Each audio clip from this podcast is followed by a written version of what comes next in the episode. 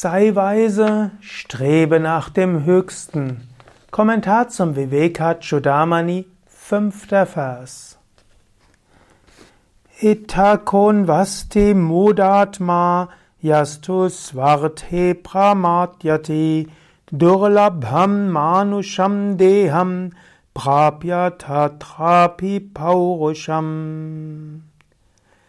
Gibt es einen größeren Dummkopf als denjenigen, der nachdem er dieses schwer zu erreichende Ziel, menschliche Geburt mit einem menschlichen Bewusstsein erreicht hat, versäumt nach diesem seinem höchsten Ziel zu streben?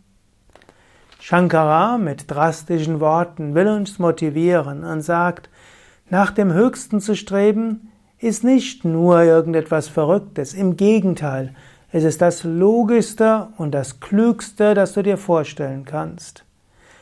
Wenn du nach Befreiung strebst, lass dir nicht vormachen von anderen, dass du ein Idealist bist, vielleicht sogar ein naiver Idealist, oder dass es andere Dinge gibt, die wichtiger im Leben sind. Nein, dem ist nicht so.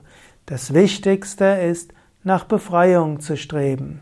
Wenn du nur drüber nachdenkst, Leben kann jederzeit zu Ende sein ein kleiner Unfall oder irgendeine Ader im Hirn platzt oder ein Moment schlägt das Herz nicht mehr. In jedem Moment kann das Leben zu Ende sein. Und ob Leben in Frieden und Wohlstand dauerhaft möglich ist, wer weiß.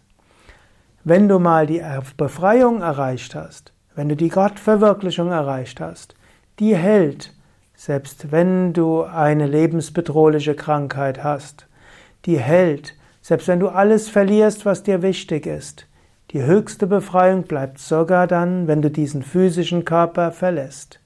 Darum, das Wertvollste ist, dass du alles hast, was du brauchst, um Gott zu verwirklichen.